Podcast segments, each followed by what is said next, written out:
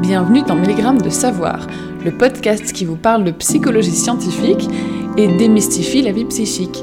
Si Milligrammes ne rentre pas dans le programme, pourquoi pas une dose de sang le temps d'un instant? Cet épisode a été écrit par Kevin Vézirian, doctorant en psychologie sociale à l'université Grenoble-Alpes, et vous est compté par Pascaline Van Oost. 1954, Chicago. Les adeptes de la très discrète secte des Seekers en sont persuadés.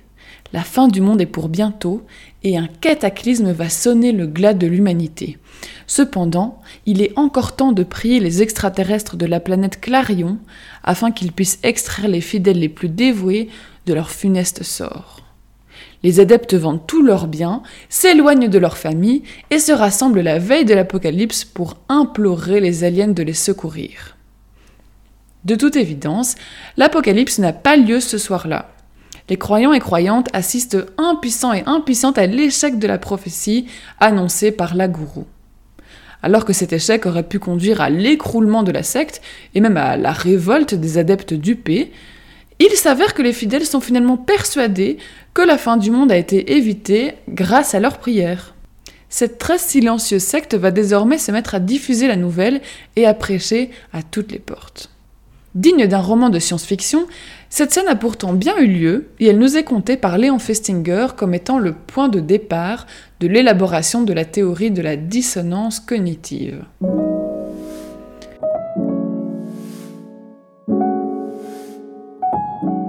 Mais la théorie de la dissonance cognitive, qu'est-ce que c'est? Selon Léon Festinger, en 1957, Lorsqu'un individu est confronté à son inconsistance face à plusieurs cognitions, c'est-à-dire des processus mentaux qui traitent l'information, par exemple, si l'individu est confronté à une inconsistance entre son comportement et son opinion, alors cela entraînera un état de dissonance cognitive, une situation psychologiquement inconfortable que l'individu sera intrinsèquement motivé à résoudre. En l'occurrence, les adeptes de la secte sont confrontés à l'inconsistance entre leur croyance en la fin du monde et le constat que la fin du monde n'arrive pas.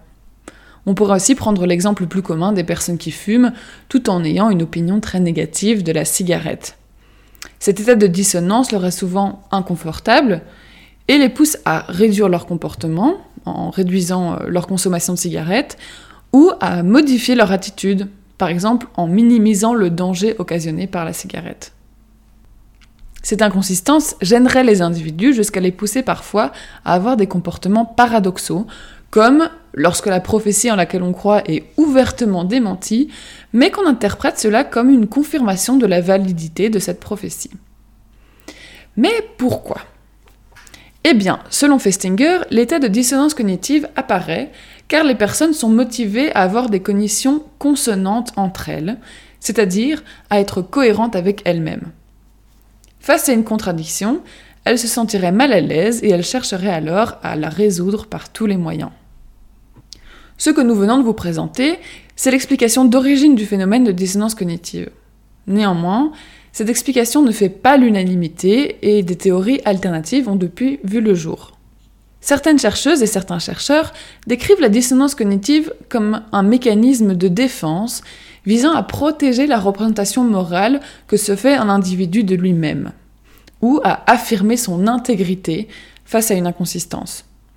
Ainsi, s'il est moralement important pour moi d'être en bonne santé, mais que l'on me fait remarquer que je bois peut-être trop régulièrement de l'alcool, c'est justement le fait que mes comportements viennent remettre en question ma morale et me rendent malhonnête qui me serait inconfortable. D'autres supposent que l'état de dissonance apparaîtrait lorsqu'un individu se sentirait responsable d'être à l'origine d'une conséquence qu'il ne désirerait pas. Par exemple, lorsque vous couchez tard le soir après avoir binge-watché votre série préférée, alors que vous étiez juré de vous coucher tôt pour être en forme le lendemain. Une approche plus récente propose que si une inconsistance cognitive est inconfortable, c'est parce que cette ambivalence va interférer avec la mise en place de comportements et va ralentir le processus de décision et freiner l'action. Et c'est justement ce ralentissement, cette incertitude relative au comportement adopté, qui provoquerait de l'inconfort psychologique. Par exemple, imaginez que vous venez de regarder un reportage sur le gavage des oies, mais voilà que ce soir-là au restaurant, du foie gras présent sur la carte vous fait de l'œil. Eh bien, c'est cette hésitation gustative qui vous gênerait et qui créerait de la dissonance cognitive. Vous l'aurez compris, quand il s'agit de savoir pourquoi une inconsistance cognitive gêne les individus, la littérature elle-même est inconsistante, et cette pluralité d'explications est d'ailleurs souvent critiquée. Néanmoins, et même si les origines de l'état d'inconfort sont sujettes à discussion, il semblerait qu'un constat commun demeure. Les individus confrontés à une dissonance cognitive sont toujours motivés à s'extraire de cet état de gêne. Quant à savoir comment les individus s'extraient de cette situation, là encore, de nombreuses stratégies ont été recensées.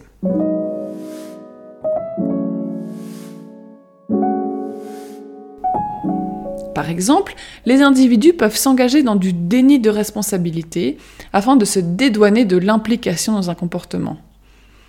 On pourra par exemple se dire Oui, oh, je suis au régime et je ne devrais pas manger ces chocolats, mais on me les a offerts. Il arriverait également que, le temps d'un instant, on change d'opinion pour mettre un terme à l'ambivalence. Oh, après tout, il faut bien profiter de la vie. Je le ferai plus tard, ce régime. Et vous rappelez-vous comment on rationalisait les adeptes de la secte face à l'échec de la prophétie apocalyptique? Eh bien, ils ont ajouté des cognitions consonantes, et l'ajout de cognitions consonantes est aussi une stratégie bien identifiée. Admettre la supercherie de leur secte et l'échec de la prophétie serait une source de dissonance très forte pour ces adeptes qui ont sacrifié tout pour la rejoindre. Il est donc plus simple pour eux et elles de se persuader que l'Apocalypse a été évité grâce à leurs prières dévouées, plutôt que d'admettre l'idée qu'on s'est trompé depuis le début. Mais si la théorie de la dissonance cognitive peut sembler tout expliquer, de l'état d'inconfort ressenti face à une inconsistance jusqu'aux stratégies pour y remédier, c'est parce que cette théorie est, selon certains chercheurs et certaines chercheuses, plutôt nébuleuse. Il lui est parfois reproché d'être mal définie. Par exemple, même si nous ne savons pas pourquoi les individus ressentent de l'inconfort face à une inconsistance cognitive, nous catégorisons ce type de situation comme un état de dissonance, un concept qui manque de précision. De la même manière, lorsqu'on s'intéresse aux stratégies de réduction de l'inconfort psychologique, les pistes proposées sont très nombreuses. Changer d'attitude, changer de comportement. Mais la littérature est plutôt clairsemée quand il s'agit de mesurer précisément l'état de dissonance lui-même.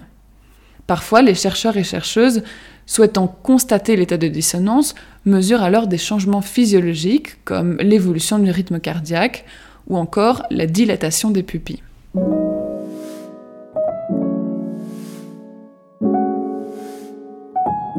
Malgré ces critiques, la théorie de la dissonance cognitive reste une théorie majeure en psychologie sociale. Elle fait l'objet d'une littérature très riche et elle trouve des usages dans des domaines divers et variés. Elle est par exemple très présente dans le domaine de la santé et elle trouve des applications dans la lutte anti-tabac, la protection solaire ou la prévention des comportements sexuels à risque, et elle permet ainsi d'étudier les freins à l'adoption de comportements de santé. Récemment, cette théorie s'est même intéressée au paradoxe entre l'affection que nous portons envers les animaux et la consommation de viande. En fait, si la dissonance cognitive est omniprésente, c'est sans doute parce que l'être humain est imparfait et est plein de contradictions. Lorsque ces contradictions sont rendues saillantes, ces incohérences nous dérangent. D'ailleurs, je suis sûre qu'à l'écoute de ce podcast, vous vous êtes demandé s'il n'y avait pas une certaine contradiction derrière certains de vos comportements. Alors, ressentez-vous de la dissonance? Serait-ce lié à vos comportements alimentaires? Autant que vous passez devant Netflix plutôt qu'à lire? Ou alors serait-ce lié au plaisir coupable ressenti à l'écoute de ce podcast plutôt qu'au temps que vous devriez consacrer pleinement à votre travail? Hmm, reste à savoir comment vous allez résoudre cet état ou ces états de dissonance. Allez-vous mettre fin tout de suite à cette parenthèse audio? Ou alors vous allez écouter un autre épisode, car après tout, les épisodes ne durent que quelques minutes. Merci d'avoir écouté cette capsule de 100 grammes de savoir, écrite par Kevin Vézirian avec l'aide de Magali Beyla et l'équipe de 1000 grammes de savoir, et enregistrée par Pascaline Van Oost. Nous vous retrouvons très vite pour de nouveaux épisodes passionnants.